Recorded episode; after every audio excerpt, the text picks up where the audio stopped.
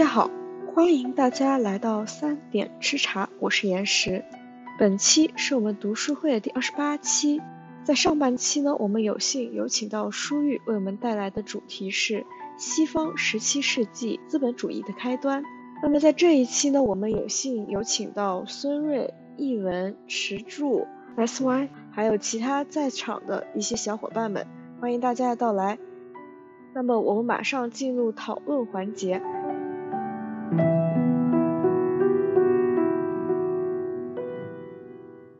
啊，那我就先发言吧。嗯，嗯，这第一个问题就是特别巧，我前两天呃认识了一个，就是我们 NYU 一个嗯硕士的同学，他是嗯，因为我刚帮他看了他博士申请的文章，然后他想申的是呃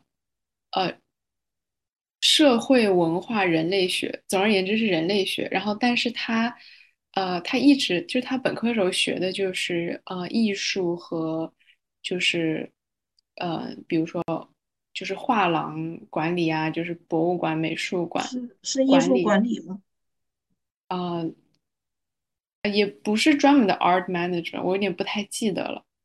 反正 因为我也不太了解，就是你们这个领域。然后，但是感觉他对这个方向特别有热情。然后他人类学想做的内容就是他想，呃，研究在纽约的中国当代艺术家。然后，因为他说，就是从二十世纪就不停的有很多中国的艺术家，呃，移民海外嘛。然后很多人是在海外就是成名的。然后，呃。他说，疫情期间也有很多，就在过去的两年，也有很多中国的艺术家，他们在过去两年从国内移民到了海外，然后其中有很多人就在纽约，所以他现在也有在嗯采访一些，就是呃接触一些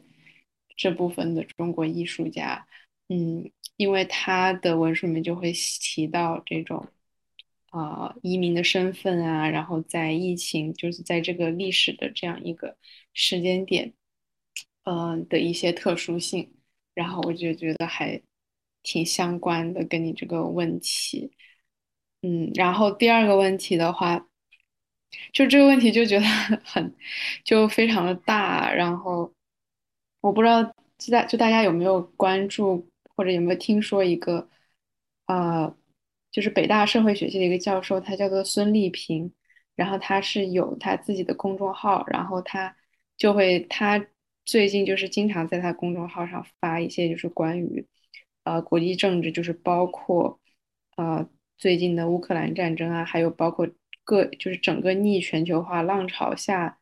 呃各个国家之间的关系会有什么啊本质上的变化呀，然后会有什么因素。呃，会变得格外的重要。然后，我中国作为一个这样一个浪潮中的一个国家，它在对外以及对内的呃，不管是呃，主要是经济上，它需要有什么样啊新的或者比较好的一个应对的原则。然后就他讲了很多，嗯，虽然很多点我已经有点忘记了，但是我觉得他。他的这个就北大孙立平教授他的这个公众号的文章，我觉得每一篇都非常的有帮助，而且就跟这个问题，跟这个问题就是就是每一篇文章都是在回答这个问题，所以我就很想推荐一下。就是，我觉得跟确确实这个东西感觉跟国际的，就是移民移民政策也有关系，然后移民政策它又是呃。根据比如说会有疫情，它会调整，或者说根据其他一些，比如说国际的经济或者政治形势，它也会有调整。然后可能再加上，比如说一些地区和国家，他们自自己有自己的国情，然后就是会导致一些人反正出去就行，至于出去之后过什么样的生活，反正是可能被中介或者是被他的亲朋好友忽悠了一通，然后看到了一些。被被被描绘的过于美好的生活，嗯，所以反正就先出去了，可能最后出去发现好像也不太是那么回事儿，就这个东西就说不好。你你说让我想起来，我我妈她有一个同事，就是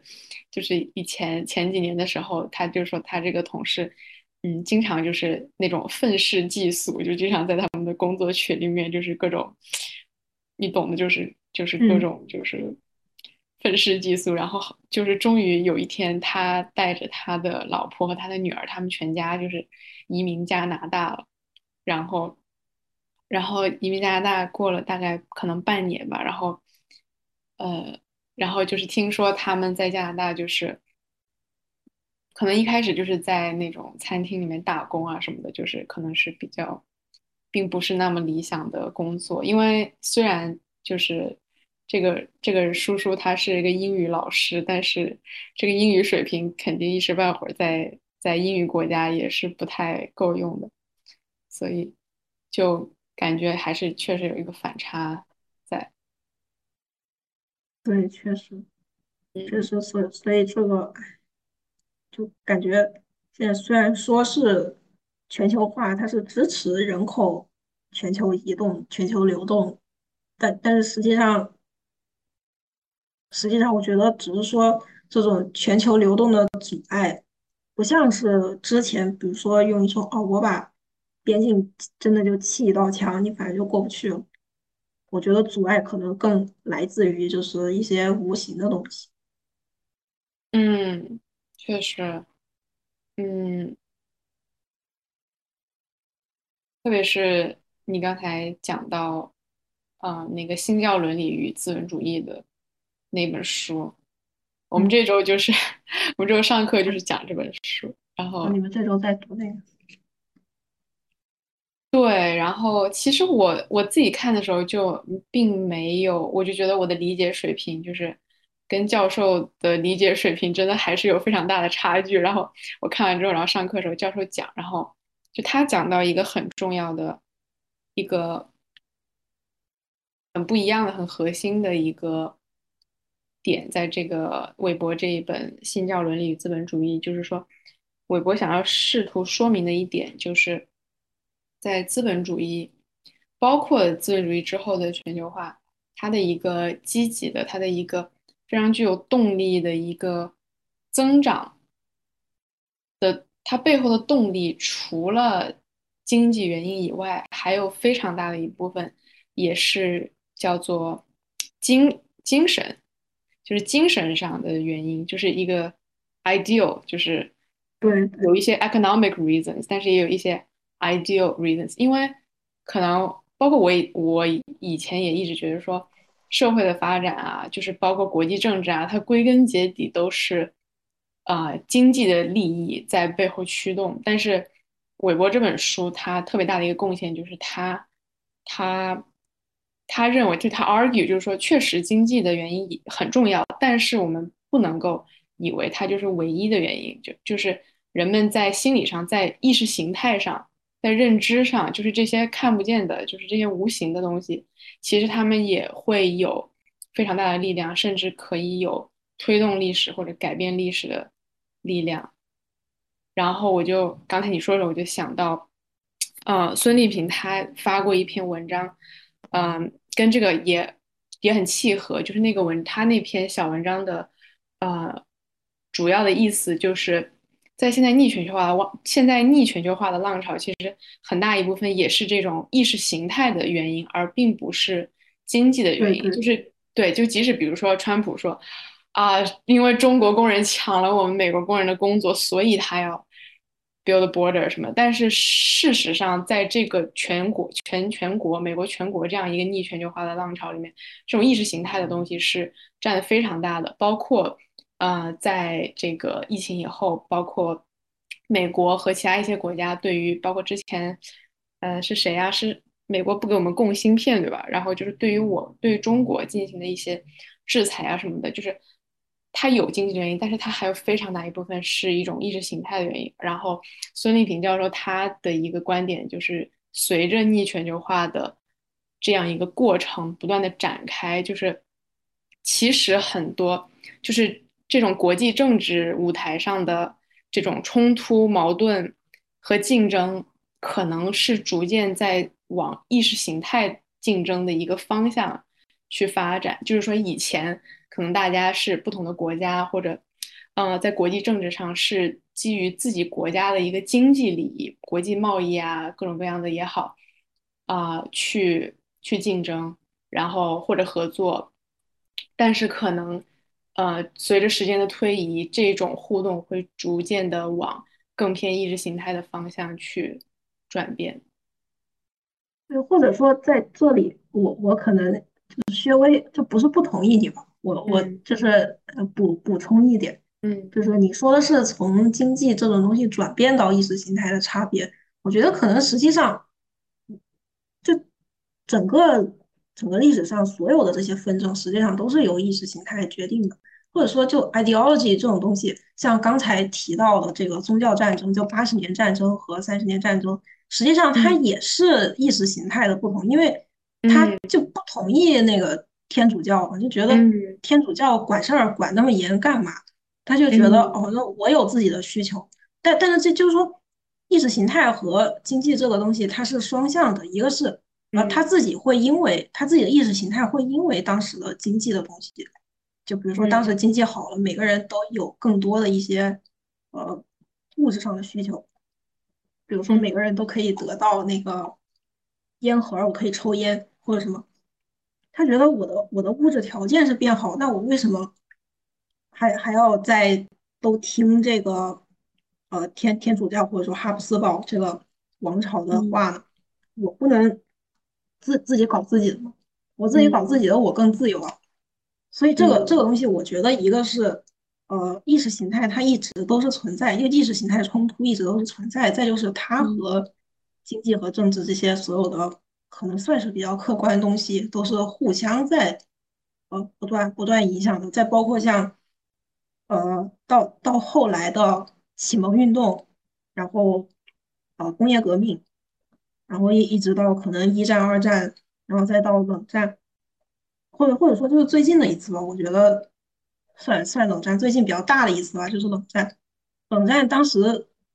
就是一个是苏联，苏联他们的他的意识形态和那个美国或者说北约当时他们这这一帮欧美的人，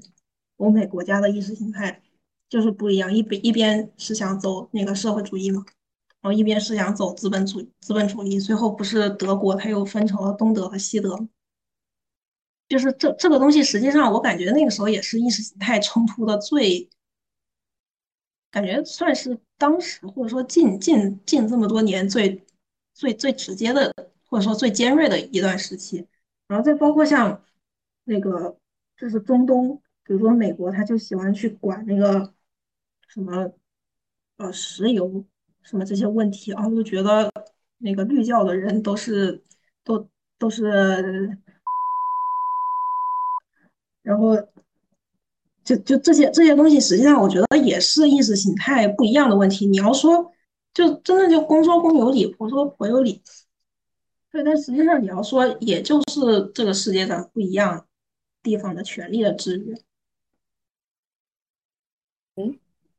就是权力的制约。我觉得，如果就如果你要说世界上没有权利的制约的话，在某些事情上好像看起来比较顺，或者说我们把。呃，两千年到二零年这段时间看看起来，就在我们中国人眼里可能看起来比较顺的这么二十年的话，就千禧年之后看起来比较顺的全球化的这二十年，我我觉得也只是因为，呃，我们自己在这段时间是 OK 的，但但是我们如果把眼光再放到全球的话，实际上可能就是，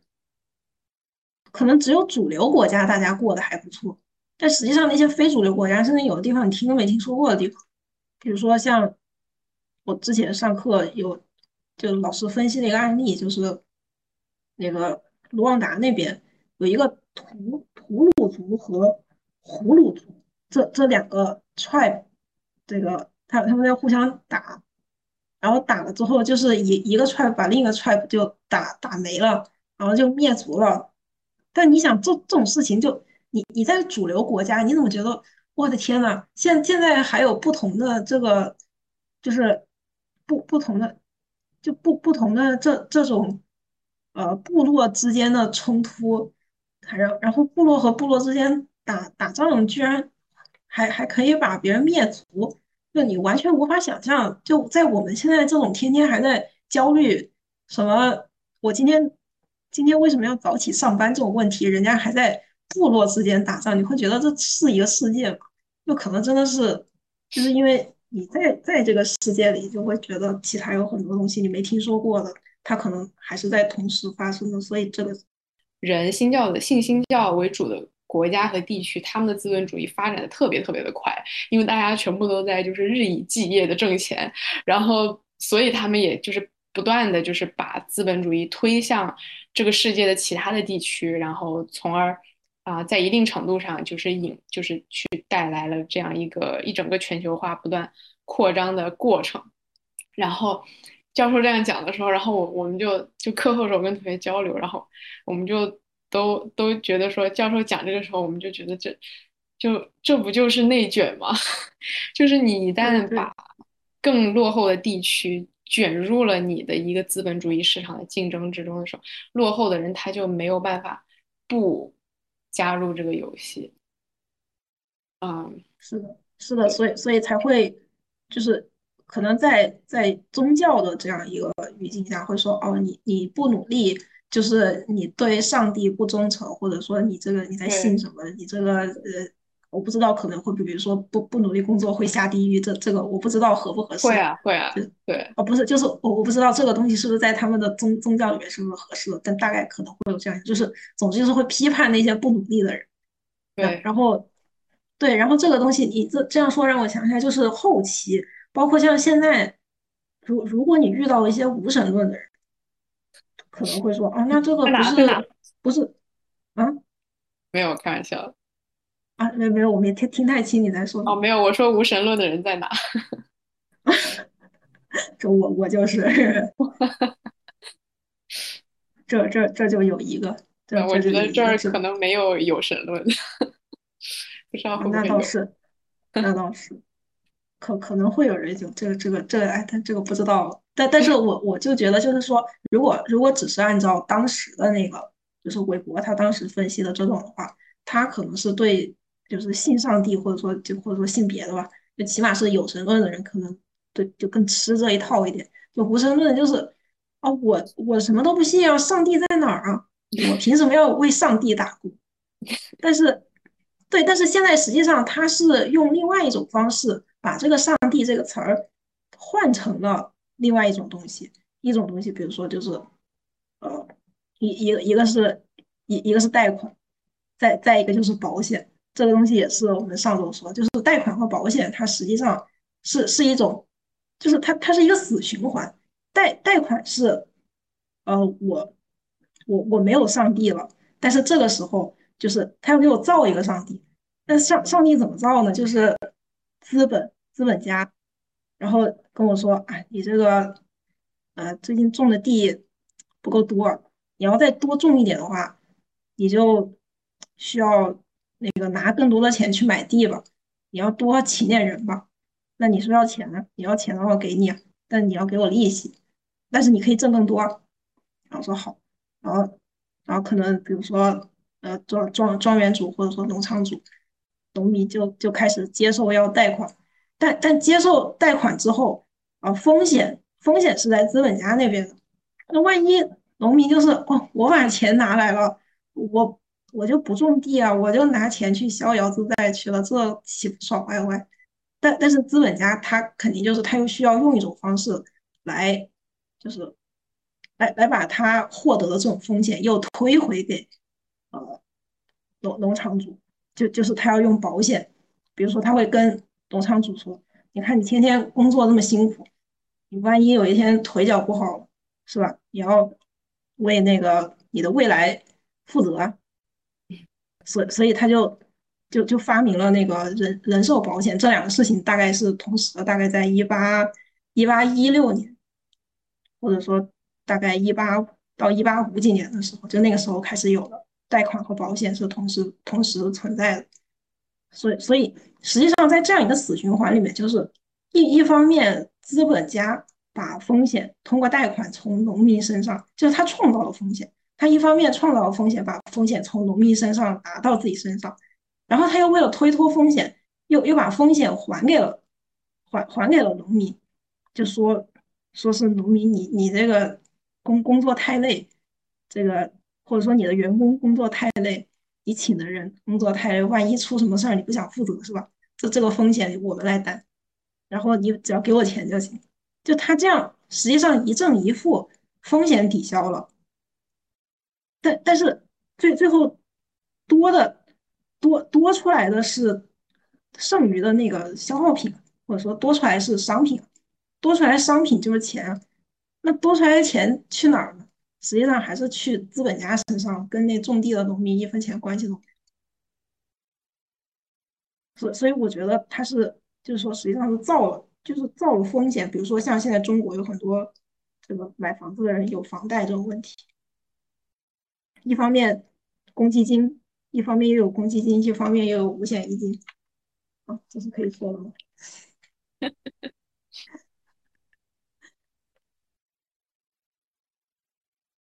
那你这样说的话，我感觉，呃，我感觉那个学校不是现在还一年让我们买。多少钱？三千多的，三千多的医疗保险。然后我觉得其实我也没怎么用上了，我都我来了快一年，我好像也没有去去过医院。对，重重点是他也他也打保票，你不想用，为什么来了就要用这种东西？你不是自己受罪吗？那那也是，反反正他就必须要让你买这个保险，好像没有还不行。是的。因为他想推脱责任嘛，就你万一在在他的地盘上出了事情，就说啊，这不是我的锅，这是你自己干的。但出了事儿怎么关呢？哎，你先交钱了，然后你就可以用其他人的交的钱，就其他人没事儿人的钱来来弥补你的钱。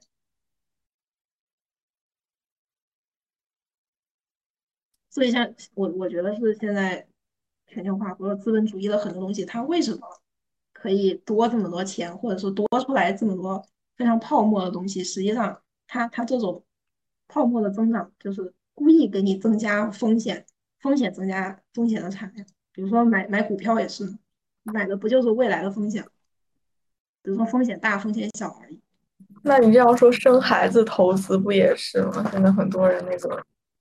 就是生呃养孩子确实是一笔投资了，对于很多人来说，他们就是养儿防老嘛。对对。但除非是对于那种就是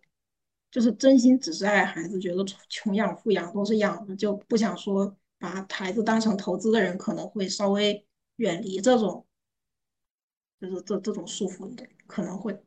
但但当然，就是你在这样大环境下，如果要远离这种束缚，就是就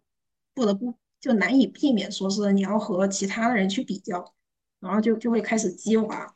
啊，这这个就就就很麻烦。所以就可能最最现在最相对来说最保险的方式还是不生会比较，嗯。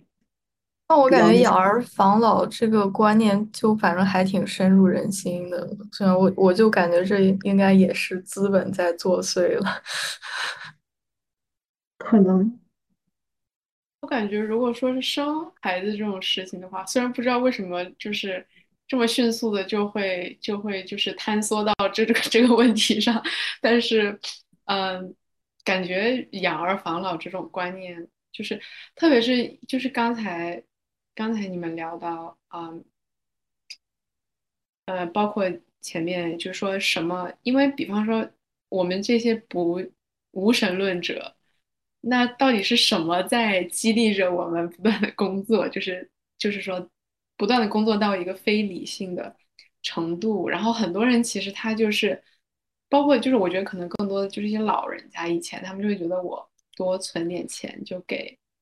给孩子给儿孙用，就是存着给我的后辈用，然后包括再往古代的时候，就是这种就是这种家庭家族的观念，就是我们家族的财富、我们家族的地位啊、荣誉啊什么的就会。很重，然后我觉得也有很很就是很理性、很经济理性的基础，因为那个时候啊，社会的本身没有什么保障，所以人需要啊依托在家庭或者家族这样一个结构里面来保障他的生存。但是随着嗯，随着资本主义市场的发展，人们有了家庭以外的方式去对抗一些风险，比方说，呃，健康的风险也好啊，啊，工作的风险也好，这一类。所以我感觉，嗯，养儿防老这这一类的观念，应该是随着。资本主义市场的发展，市场化的呃上升而下降。总体上，对我我觉得你说风险这个词儿，反正就我我挺喜欢这个词儿，我觉得挺概括。就是一一方面确实是，呃，就是你你有有别的方式可以解决这个风险，但但是一方面另一方面。另一方面，我觉得就是，呃，就是曾经的，或者说也不叫曾经的吧。我觉得风险还可以替换成另外一个词，就是欲望。就是风险和欲望都是，我感觉他们就就是就是一个一对词。比如说风险，比如说死亡，死亡的风险，那那不就是活着的欲望？就这个只是我举的一个例子，就是很有道理。对，就是所所以所以我觉得现在不是总在说躺平嘛？为为为什么要躺平呢？就就是我没啥欲望，死就死了呗，反正我头一倒，哦，不呀，有人埋没人埋，反正哦，这个世界与我无关了，关我屁事。所以我我都不 care 风险了，我都没有欲望了，那我当然不 care 风险了。但是风险有时候就是资本或者说这个世界给我造就的。我只要没有欲望，所以我就没有风险。那倒也是，那倒也是。那就还就比如说再想再讲回刚才生娃这个事儿，就是养儿防老啊，我防的就是老，那我老了就老了呗，这关我屁事。我老了死了就死了呗，关我屁事。确实就是。嗯，我确实感觉也是，你说有道理，就是资本，嗯，资本主义它，它根据它运行的规则，它确实有这样一个动力去激发我们的欲望，就是这个金钱上的，呃，原因非常大。但是确实，就像我们刚才讲到一整个，就是说，在整个历史上，意识形态。它一直都在，而且它很多时候它会有一个非常重要的角色，嗯，就是你刚才说到的这个欲望的问题，我想它应该也有很大一部分，并不仅仅是来自于资本的运作，可能也有很多社会的文化的意识形态的，嗯，就是一些独立于资本的东西，导致我们的欲望是。当然，很明显，就是我们的欲望是不可能清零的。就是说，嗯，就是要看在什么程度上，或者在什么方面上，然后怎么样把我，就是说我们的欲望啊，是合理的还是不合理的，然后以及相应的我们要怎么样去管理我们的风险。对，对，所以，所以，所以，哎，所以我我觉得也是，就是风险。就大部分，大部分没必要的风险，或者说非常细枝末节的风险，实际上是是资本主义给我们提供的。包括像哦，我现在又想起来，很久前几期，我记得好像是大可那一期，他那一期好像讲的是，我忘了是小高讲讲的那一期吗？就是讲那个呃养老，就是老龄化老龄化社会。然后大可说他在。给他的，呃，就是想想办法给他家里人买保险这事儿，然后他觉得就其实挺焦虑的，但大概就是讲说是要要给爸妈买买那个保险，就是因为，呃，一个是现在他们自己就爸妈那代人他们自己的工资的那个保险肯定是不够用，所以说你只能年轻人通过多买一些其他的商业保险，来给就是父母提供，比如说养老之后的更多保障。毕竟这个保障为为什么需要保障呢？啊，当然一个是就你万一父母生什么病，所以说万一有什么大病，肯定就你能有保险能报销，这当然是个好事儿。然后再就是为什么我们越来越害怕这个问题，也就是因为一一个是就现在你你都小孩家里就一个一个小孩，如果都独生子，大部分都独生子，家里就一个小孩，一个小孩又在外边，那你肯定不放心家里嘛，万一家里家长或者说爸妈有什么事儿有什么病，又要回去，那那这个东西这个距离就是风险，但这个距离的风险也是被。他是被资本主义让你被迫的去离开家乡那么远，然后离开父母，但是他又被迫的要给你，就是一种这样，就是有点像是让你在买赎罪券的感觉，就是你买了保险，你就可以赎掉爸妈，万一以后出事儿了，啊，反正还还有这么个钱来弥补一下，至少总比一分钱没买强吧。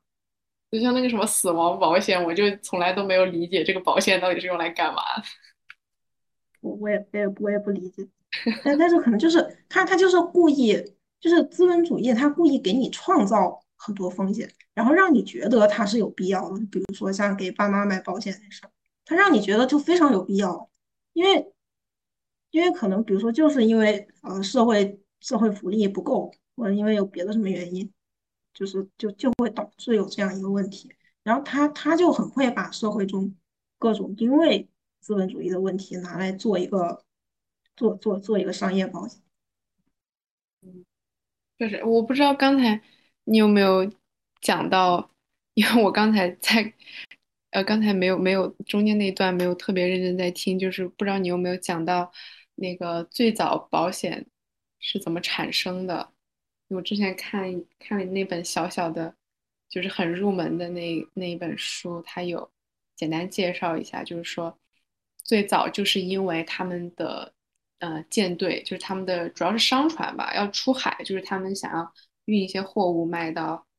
呃一些其他的大陆去，然后但是因为航程非常远嘛，而且中间可能会你货可能整个船就出事啦，或者货运不回，就是钱带不回来啊，人回不来。什么的啊，所以呢，呃，但是他那个船的开销又特别大，所以他们就发展出了这样一个保险的这样一个机制，啊，就是说降低可以可以弥补一些你，假如万一你有损失的话，可以去弥补你的这样一个损失，呃，怎么说呢？就是，嗯，我刚才想到他，其实，在虽然确实我们肯定对资本主义有一种。就是它有很多可以批判的地方，嗯，但是它确实就很多东西，就是如，就它很多东西确实也是，嗯，有批判的地方，也有它进步的一面。就是说，比方说这些最早的商船，如果没有这些保险的话，那他们就没有办法去。当然了，就是他们可能很多也是殖民啊，或者是处于这样一种啊，并不是特别高尚的目的，但是。呃，因为有了这这些最早的保险形式的存在，他们才能够去，啊，有能力去承担这样一个开拓的一个风险。然后我我感觉，其实对于我们个人，或者对于像我们现在已经比较成熟的，啊，现代社会来说，就是它可能也是一个很重要的能够。支撑着我们向向前去开拓的一个一个一个东西，比方说，嗯，你创业或者你啊买股票，买那个叫什么期货，什么包括啊我们的就是现在的呃初创企业的一些融资，就其实它本身也是一个，就像刚才舒玉说的，就是有点像就是在买以后的。呃，想要对冲以后的风险，但是如果你没有这样一个机制去对冲的话，可能，呃，同样的进步，同样的创新，可能要比如说晚几年或者十几年才会出现。所以就是这样一个机制，它好像从某种从一定的程度上会加速，就是加快嗯，我们发展的步伐，就我也不能说这就是一件好事，或者是坏事，但是至少它，我感觉它是有这样一个功能。对我，我同意你这一点，我同意你这点。他，我觉得这么说的话，保险它确实是，就是帮助很多人，比如说，呃，就比如说，呃，船员吧，比如说船员他在航海过程中得了一个什么非常严重的病，这个病要十万块钱才能治，但但是因为有保险，就是如果你回来的话，用差可能用同样的算术方式得到一样的结果，比如说，啊，让让其他同船的人。啊，给他捐钱，比如说同船有二十个人，一个人捐五千块，我呃五万五千啊，对，捐五千块啊，那肯定其他人就不干了。你病关我什么事儿？就你只能把这种这种东西平，就是把风险平摊到每个人身上，让每个人都觉得我靠，这好可怕，然然后才才会才才才才会说有这样保险的一个机制在。但是我觉得这个东西就是它。比如说，他是一个选择的问题。比如说，呃这个船员，他他自己觉得，哦，我觉得我平时身体挺好，我不需要，就是在出海前我先出五千块，我就不出钱，你们爱出出吧，反正最后回来大不了有点小病，我休息两天就好。我对自己很自信，我就不花这五千块钱冤枉钱，就算花了，可能也都是送白送给别人了。但是这这个东西是处于一个选择权，或者说就是我现在出五千块。呃，万一那我回来没病，那不是我白花五千块吗？就像，刚才一文说的，就就现在我们买这个保险的问题就没病。虽然不是说我想生病，但但是这个东西就是让你有点没得选，就是我也不想生病，但是我也不想花钱。但但是万一就比如说那个船员他回回家了，回家了发现哦身上确实有点小病，但这个小病可能花个可能花个四千块钱，四四千多点就就能治。而且，那那这样一想，就是那我买保险的意义何在呢？我又不是一定会生病，但我生病了，我可能花四千块钱就治了，那我不如就是有病了再治呗。所以这个东西实际上还是能给这个船员一个选择的权利，就是说我可以抉择我我到底要不要买保险。但是，一旦出现这种可以抉择的情况，就是那那保险公司就不赚钱了呀。你都可以抉择了，那不就是我不买吗？因为，因为，因为我只要买了，我就有可能亏啊！我怎么能保证我一定能生病呢？所以，所以我觉得，就像现在美国的保险也是，就是他故意提高了或者说拉大了这种我参保之后的医疗的价格和不参保的医疗的价格，他拉大了这二者之间的差距，让你必须得选择说，哦，我必须得买。比如说我我去治病，我如果不参加保险啊，可能。我我就随便买个什么药，就要好几千刀，但是可能保险它能给我报掉百分之九十，我可能几千刀百分之十，哦，那那可能就是一百块钱，一一百块钱我就我就能解决问题了。所以他是故意给你拉大这个出钱的风险的几率，但是实际上你病不病这个事儿跟这个关系不大，他是让你没得选。所以我觉得问题不是说不是说保险。怎么样？而是说让你没得选，这个事情真的很狗。确实，我觉得是有这个因素在里面。是，确实。但但是保险保险它为了提供的风险，就是要让你没得选。如果你有的选的话，就不会买保险了。确实。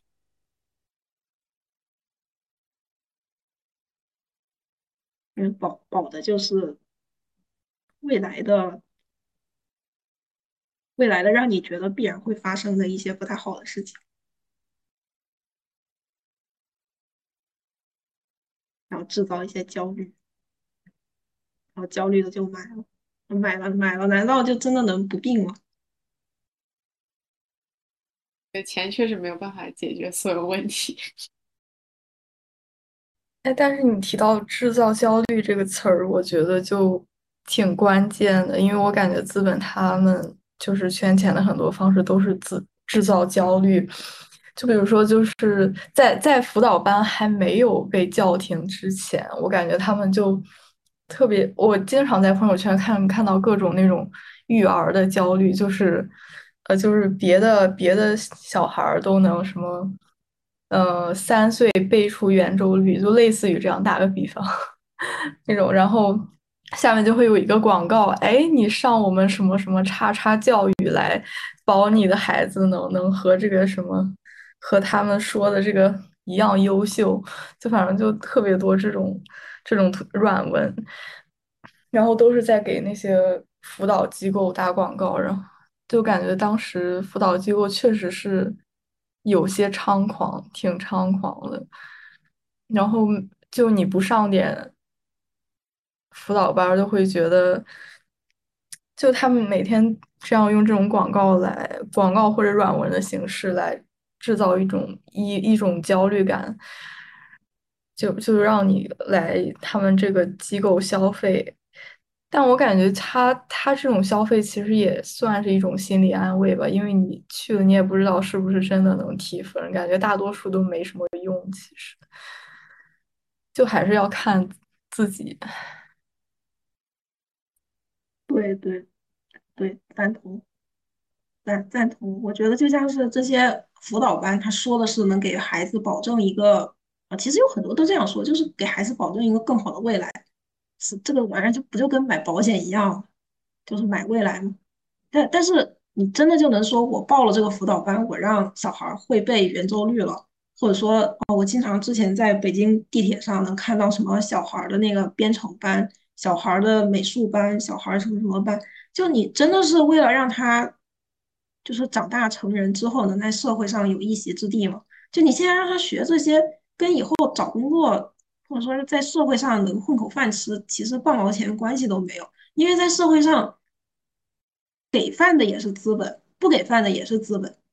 所所所以就是实际上，像像很多的很多的教育班，它并不是说想让孩子真正的有一些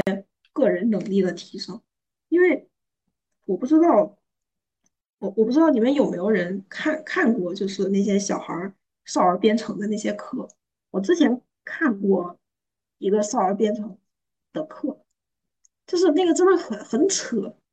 就学的那些东西，就是他好像用一种像我忘了那个是叫 Scratch 吗还是什么，就这种拖拖动的拖拖动的一些节点，然后像拼图一样，可以让小孩可以就是搞一些很简单的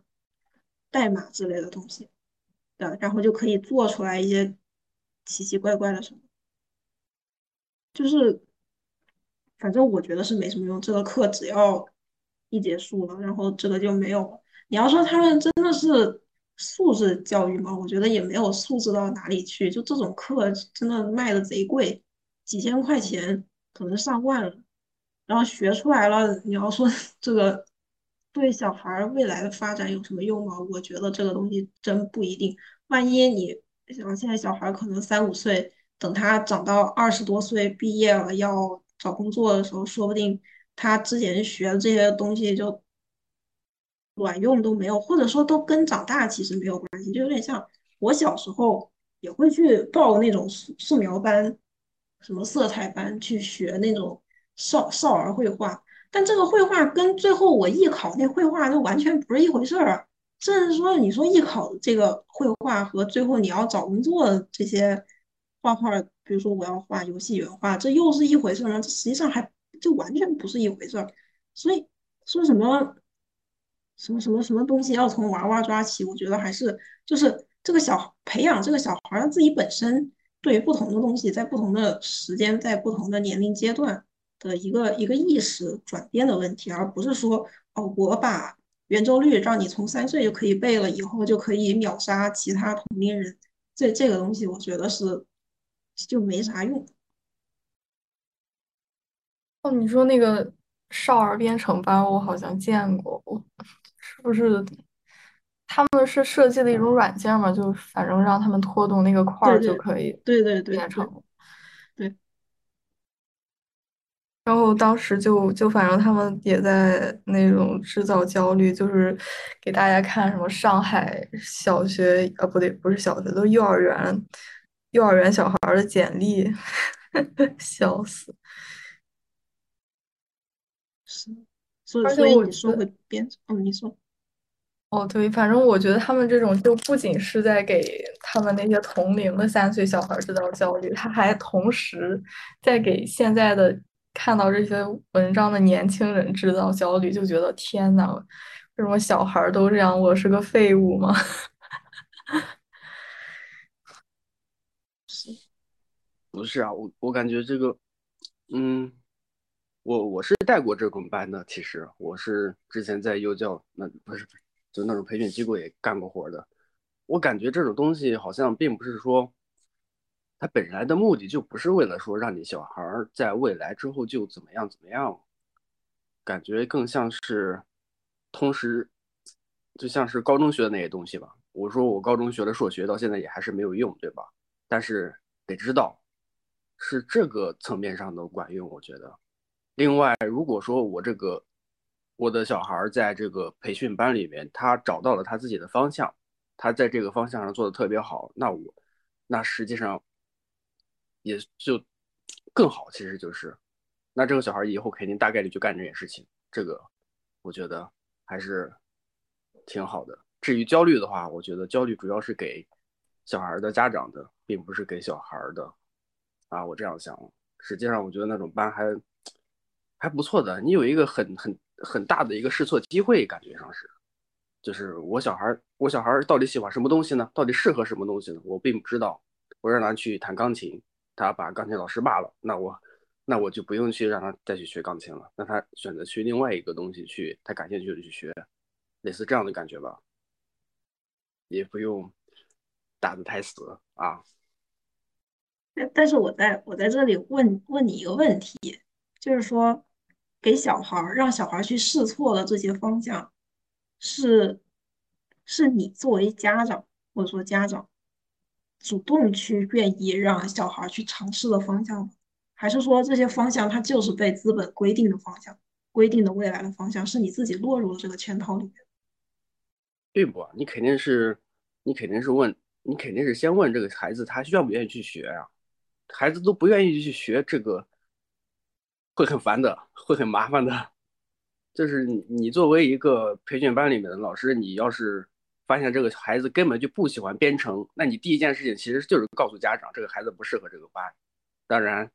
这这种情况比较少一些，大家都是赚钱的。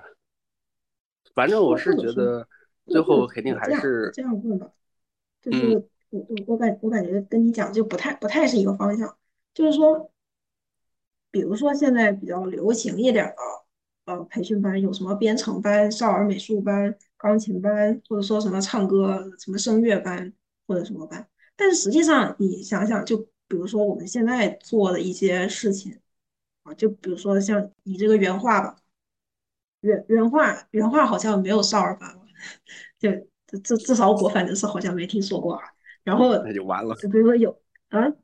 那这行业就完完掉了。就或或者或者说就是，呃，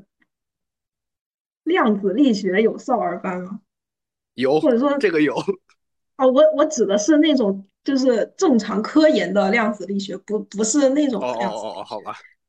就我进来就指的是这种非常严严肃意义上的，就是在成年人世界里面的研究方向的一些东西，实际上没有任何一个是少儿班。就少儿班它规定的这些方向，比如说我要教弹钢琴啊，钢琴从一级弹到十级啊，每一级考级要弹什么歌，然后这些东东西有有几个学生他是真正向音乐学院去了解了整个音乐史，比如说从从西方音乐史从什么时候开始到什么时候结束，中间过了几个时期，他们会讲这些吗？基本上不会讲。你讲讲的这个东西，那就是无穷无尽的事情。就是规这个这个规定是，就是这些这些学科是被规定的，学科是被资本主义它创造了一种像学科一样的意识形态去规定的，而不是说这个小孩他真的就是，就是他会被，就是他不是他自己，他学的东西都是被创造的东西。嗯，啊，虽然我就我不是说在完全反对你刚才说的这个这个培训班的这个事情，因为毕竟就是你只能创造一个东西，才能才能让小孩子有东西去学，不然你让他学什么？就这这个东西就无穷无尽的。但是我跟你讨论这个东西，就我觉得算是两两种理想化的极端吧。一种极端就是你只让小孩去学这种被资本主义创造的一些学科；另一种极端就是我不创造学科了，我让小孩自由发展。但这个东西它最后能发展出来是一个什么东西，就也不好说。我知道了，你说的是那种成年人的量子力学班。啊，对，我见过见过成年人的，但是小孩子我觉得还是不太一样，小孩还是还是不太一样。对，我比如我现在的话，我现在的话特别后悔的一件事情，那可能就是，哎，比如如果我小的时候我可以去学了一些声乐的，那我可能就，比如我我就获得了绝对音感，对吧？那我。那我 未来多了一条路选择，其实就是，但是成年人，但是你变大了之后就没有这个机会了，我觉得还是不太一样。但是我肯定是认同你说的那个，比如说如果把对象换成了成年人，那他又开了一个量子力学班，有的真的有的这种班儿，我见过，就是一堆成年人坐在一个教室里面那里坐着，看起来很神很神奇，那种班我觉得是，那种就就很骂吧，我觉得。所以，所以我我觉得还是就是说，对，但这个这个事情你讲到极极端的话，讲深了可能就是要讲到怎么怎么教育，怎么去开发开发人类的智力和创造力的问题了。这这个感觉就不太在今天的讨论范围之内。啊，而且这个我也不知道要怎么搞，我对这个方面一窍不通。我就我就吐槽一句，就是，嗯，吐吐槽的挺好。哦，我当时是。呃，干干，我也在那个少少年兴趣班干过，哦，不，都不是少年了，是那个幼儿园小孩，就就可能介于幼儿园和小学一二年级之间的那个。唉，那我我真的想说，就是你你如果让他们自己画的话，他们肯定是什么东西都搞不出来的。然后，嗯，就怎么说呢？你必须要规定一个什么，就可能给他一个主题，让他或者给他一个东西，就让他临摹那个东西。但是他你让他临摹，他都有可能画的屁都不是。就我不是说，嗯，我觉得让他们自己探索。兴趣挺好的，但是那个家长不想看到这样，因为 因为我我记得当时我上那个第一次上课，最后真的就我实在是管不了那个小孩儿，我真的完全对在这方面没有任何的天赋，就有很多人就有很多小孩他就不想画画，但是他们就被迫来上这个兴趣班，可能也不是不想画画吧，就反正他们。就不知道自己在干嘛，然后就在打闹，然后你让他画一个什么主题，他也不画，他就画他的那个什么，呃，就机器人大战什么东西的那那种，然后画的还很乱，很无意识，然后然后那个那天结束之后，他家长来接孩子一。一我看到他的画就紧皱眉头，说画的什么东西这是，然后他们就会觉得很不满意，就就反正他们想要的，他们想要的就是你上这几节课就要有一个成果，就是有一个可以能拍下来发朋友圈的那种成果。所以我感觉少儿兴趣班差不多都是需要按照这种方向去做的，因为他。因为这也是，这其实也是家长想要的，就这甚至都不是，不光是资本的 错了。嗯，但但家长想要的东西，实际上还是资本给他们渲染出来的一个幻觉，然后让他们的孩子去实现这种幻觉。当不能实现的时候，然后小孩就回家就要被打。那那也是了，但是但是他们也会觉得这教的什么玩意儿，画了些什么东西？只要他不能打你，笑死！感谢法治社会。哎，但但资资本是真的，就是我觉得资本实际上最害人的还是因为儿童自己是无意识，然后但儿童的无意识它是可以被。就我觉得它是可以被被引导的，因为他有时候他模仿的一些东西是自己身边的环境的东西，环境是什么样，他可能会反射出来就是什么样。但但是家长的话，就作为一个成年人，自己毕竟有那么多的，那么那么多年活着的经验，但但是但但是如果自己还没有一些对这个世界的一些思考或者意识的话，可能真真的就是就永永远活在活在权力的阴影之下。